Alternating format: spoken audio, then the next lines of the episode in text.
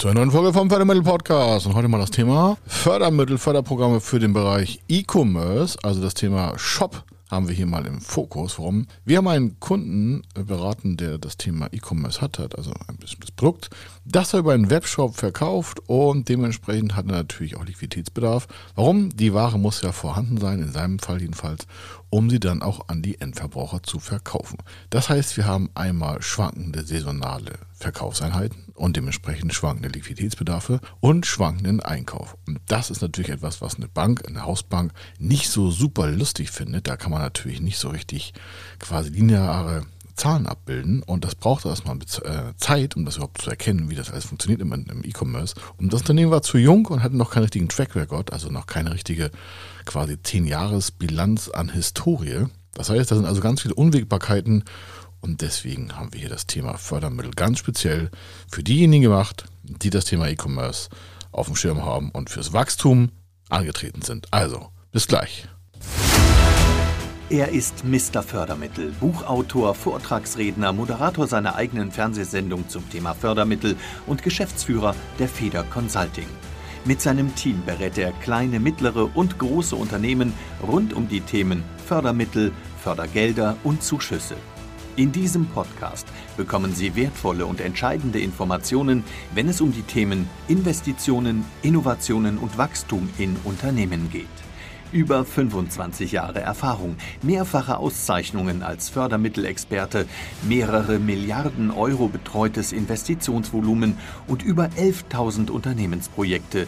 Davon können Sie jetzt profitieren. Hier ist der Fördermittel-Podcast mit Kai Schimmelfeder. E-Commerce, das heißt Shopverkauf von Waren, das heißt, das alles, was Sie online bestellen, das ist auch ein Thema in der Förderung. Warum?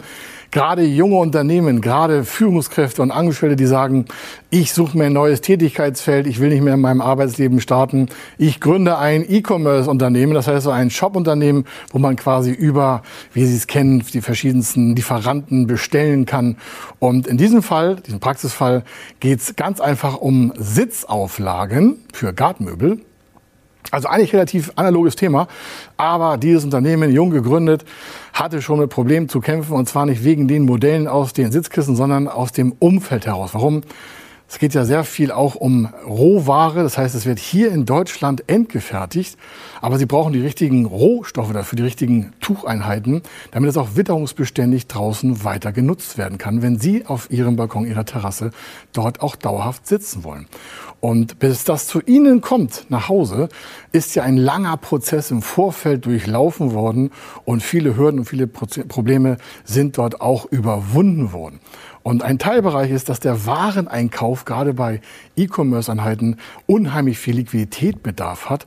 Warum? Es wird ja quasi ein Lager aufgerüstet und dieses Lager hat ja dementsprechend so eine Art Kapitalbindung. Und wenn man jetzt weiter wachsen will, aber das Kapital in dieser Rohware quasi oder in den fertigen Produkten geliefert und gelagert bei Ihnen quasi in dem Area-Bereich liegen würde, als Unternehmer, als junges Unternehmen vielleicht, dann können Sie schwer neue Ware nachkaufen, weil erst das, was vorhanden ist, muss ja abgekauft werden von den ganzen Kunden.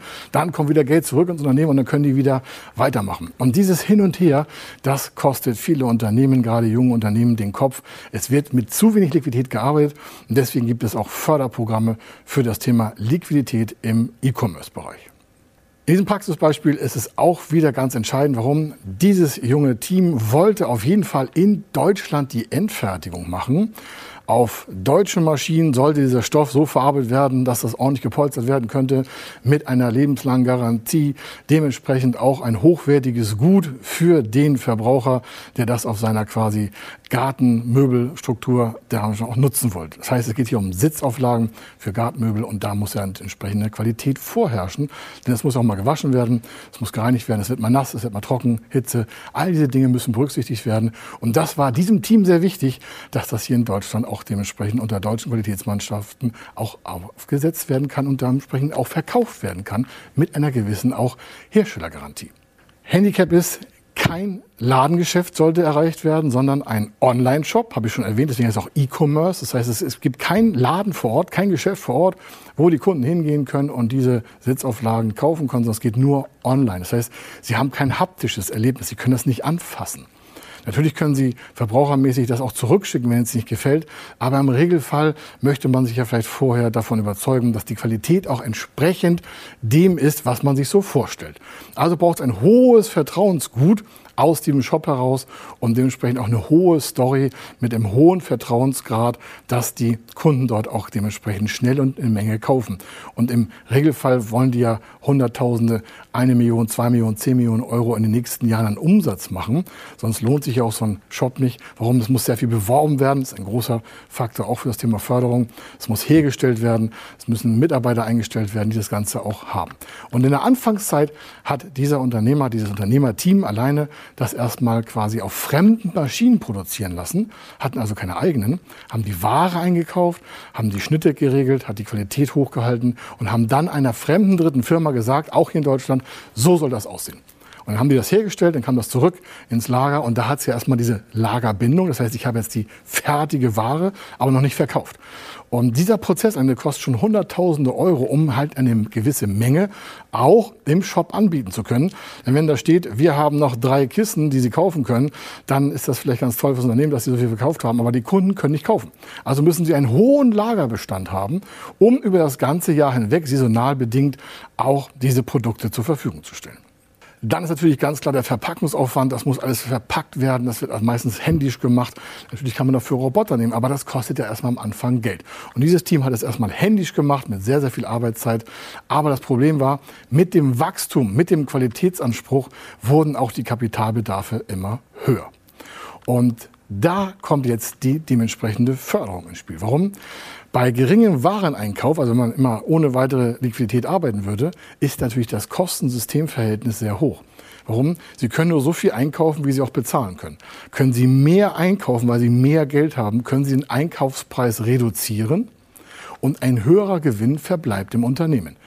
Es gibt so einen alten Spruch meines Professors, der hat immer gesagt, im Einkauf liegt der Gewinn. Also wenn der Einkaufspreis tief ist und der Verkaufspreis gleich bleibt, dann ist die Spanne dazwischen einfach höher und dementsprechend ist auch der Gewinn im Unternehmen höher. Und die Zukunftsfähigkeit, und da merken Sie schon wieder, aha, Förderung, Zukunftsfähigkeit, Arbeitsplätze, geht dort einher. Und weil die Zukunftsfähigkeit höher ist, weil die Einkaufspreise tiefer sind und die Margen höher und dementsprechend auch die Wertstabilität im Unternehmen ersteigert werden kann und gesteigert werden kann an mehr Gewinn pro verkaufter Einheit an den Endverbraucher. Deswegen gibt es auch die verschiedenen Förderprogramme. Entscheidend ist auch, dass natürlich eine gewisse Auswahl an Produktmenge und an Produktauswahlfähigkeit, an Farben, an Mustern vorhanden sein muss. Das heißt, wenn man sage, ich habe nur blaue Sitzbezüge, dann ist es relativ einfach. Aber nicht alle in Deutschland wollen nur blaue Sitzbezüge. Die wollen es vielleicht violett gestreift, blau, grün, gelb, schwarz, weiß, wie man das auch haben möchte, in verschiedenen Stärken, in verschiedenen Größen. Und dementsprechend ist natürlich immer weiter das Lager auch gewachsen. Aber im Regelfall wächst nicht so schnell die Liquidität mit dem Unternehmen. Also es braucht immer ein sehr hohes Volumen an Geld für die Lagerware, damit der Kunde aus einem gewissen Sortiment auch auswählen kann. Und deswegen gibt es auch gerade für den E-Commerce-Bereich verschiedenste Förderprogramme, die hier weder den Zuschuss berücksichtigen, aber eher die Thema Liquidität Berücksichtigung haben. Aus der Sicht des Investors, des Teams hier, das die Investition vornehmen will. Wir reden von rund 1,5 Millionen Euro an Maschineninvestitionen und an Liquidität für weitere Ware, ergeben sich verschiedene Vorteile. Es gibt gerade für diesen Bereich Eigenkapital verstärkende Maßnahmen, die dann wichtig werden, wenn man weiteres Fremdkapital aufnehmen möchte. Eigenkapital ist das Kapital, was quasi dem Unternehmen gehört das auch als Haftmasse ge gezeichnet wird, aber auch dementsprechend auch einen verstärkenden Wirkungsfaktor auf weitere Bankkredite, Förderkredite Wirkung haben kann. Sodass man mit erhöhtem Eigenkapital aus Förderprogrammen sich eine quasi Grundlage schafft und dann darauf aufbauend weiteres Fremdkapital einstreut. Und diese Kombination daraus ermöglicht dann auch eine höhere Finanzierungsreichweite.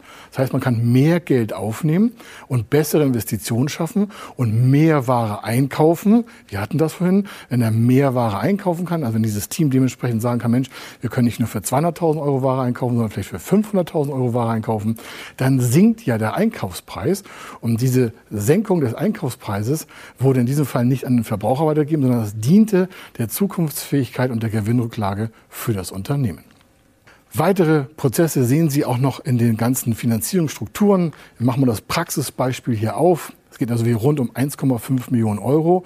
Und zwei Aspekte waren hier zu berücksichtigen. Das Unternehmen wollte weiter wachsen, gleichzeitig die Gewinne ausbauen, aber auch autarker in der Herstellung werden. Soll heißen, es wollte individueller an dem Markt agieren können und dazu brauchte es eigene Maschinen. Das heißt, die Abhängigkeit von den anderen Herstellern musste reduziert bzw. aufgehoben werden.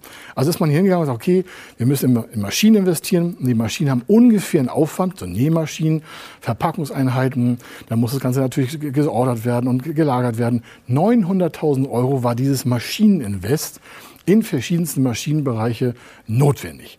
Natürlich für ein junges Unternehmen sehr viel Geld. Wir reden hier vom zweiten Jahr nach Gründung. Das ist aus der Fördersicht noch ein Gründer. Also können wir auch alle Förderprogramme der Gründung nutzen. Aber es muss ja trotzdem noch funktionieren, weil nicht jede Bank erfreut sich und jede Förderbank auch nicht, wenn man sagt, okay, wir sind seit einem Jahr am Markt und wollen schon 1,5 Millionen Kapital generieren und davon rund hier in diesem Fall 1,1 Millionen an Fremdkapital. Natürlich eine sehr hohe Hürde. Und da das Eigenkapital auch nicht so riesig war, wie auch, ist ja ein junges Unternehmen gewesen, die haben investiert, da ist natürlich die Schwierigkeit auch, dass diese Hürden dieser Eigenkapitalstruktur überwunden werden müssen. Und deswegen nimmt man in diesem Beispiel erstmal ein Förderprogramm aus dem Eigenkapitalbereich. Das wiederum verstärkt auch die Eigenkapitalmenge in dem Unternehmen. Obwohl es ein junges Unternehmen ist, bekommt es diese Förderprogramme aus dem Eigenkapital. Der zweite große Clou war, dass man hier eine Bank gefunden hat, die sich im E-Commerce-Bereich auskennt. Ich glaube, das war für dieses Unternehmen, für dieses junge Team auch wirklich erfolgsausschlaggebend, weil nicht jedes äh, Bankensystem, jede Förderbank möchte gerne in so, ich sag mal, nicht haptische Elemente investieren. Die Maschinen kann man ja anfassen, aber Lagerware, Produktionsendprodukte sind ja erst dann von Wert, wenn sie eigentlich verkauft werden. Also das hat ja der Verbraucher dann den Wert und wenn das auf Halde liegt, das Material oder die vorgefertigten Produkte, dann ist es dann eher wie halt gebundenes Material in Form von Geld. Und das ist für viele Banken sehr schwierig und deswegen geht man hier mit speziellen Förderprogrammen bei speziellen Banken vorstellig und die können dann aus Erfahrung, weil die das schon öfter gemacht haben, das ganz anders einschätzen, auch das Risiko, auch das Untergangsrisiko, das Zukunftsrisiko. Die kennen sich auch im Digitalbereich besser aus. Nicht jede Bank möchte ja vielleicht so in digitale E-Commerce-Positionen hinein quasi finanzieren, gerade bei Fremdkapital nicht und gerade auch nicht bei jungen Unternehmen. Das ist ein Riesenproblem, weil auf der einen Seite soll alles digitaler werden und es soll alles auch im E-Commerce verbessert werden und die Nutzungsgeschwindigkeit soll höher werden und es soll auch alles äh, variabler werden, es soll auch alles sofort zur Verfügung stehen und wir wollen auch alles gleich immer alles haben, der Konsum wird immer größer und auf der anderen Seite stellt man dann solchen jungen Unternehmen quasi so ein, sag mal, Balken vor die Tür und sagt, ja, hier und da nicht weiter. Also gibt es ganz spezielle Förderbanken, ganz spezielle Kreditbanken, ganz spezielle Hausbanken oder überhaupt kreditgebende Banken, die sich mit dem Thema E-Commerce, Rohwarenfinanzierung und Eigenkapital wieder besser auskennen. Es gibt eigentlich für viele Projekte in Deutschland, also wenn Sie da mit Ihrer Bank oder mit Ihren Banken reden, nicht jede Bank ist bereit, das alles mitzutragen. Entscheidend hier ist, dass die Gesamtfinanzierung bei 1,5 Millionen aus den zwei Förderprogrammen zusetzt wurde. Es war auch noch eine Bürgschaftsbank involviert, weil die Sicherheiten waren dann zu tief für die kleine Förderkit-Einheit. Also hat man noch einen, quasi einen dritten Förderpartner hinzugenommen.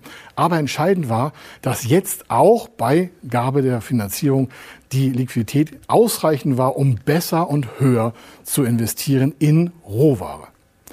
Und wenn Sie wissen wollen, wie sich der Detailfall dargestellt hat, wie man das mit der Liquidität im E-Commerce machen kann, dann gehen Sie einfach auf www.fördermittel-magazin.de. Dort sind weitere Dokumente hinterlegt. Dort können Sie quasi Praxisfälle nochmal selber für sich nachspielen und daraus Tipps und Insiderwissen mitnehmen, um Ihre Zukunft gerade bei jungen Unternehmen besser zu gestalten. Wenn Sie wissen wollen, ob Ihre geplanten Investitionen förderfähig sind und wie Sie zu den richtigen Förderprogrammen kommen, dann gehen Sie auf die Website www.fördermittel-testen.de. Dort können Sie Ihre Projektdaten an das Team von Feder Consulting übermitteln und erhalten dann ein Ergebnis zu den möglichen Förderprogrammen gesendet. Viel Erfolg und eine gute Zukunft.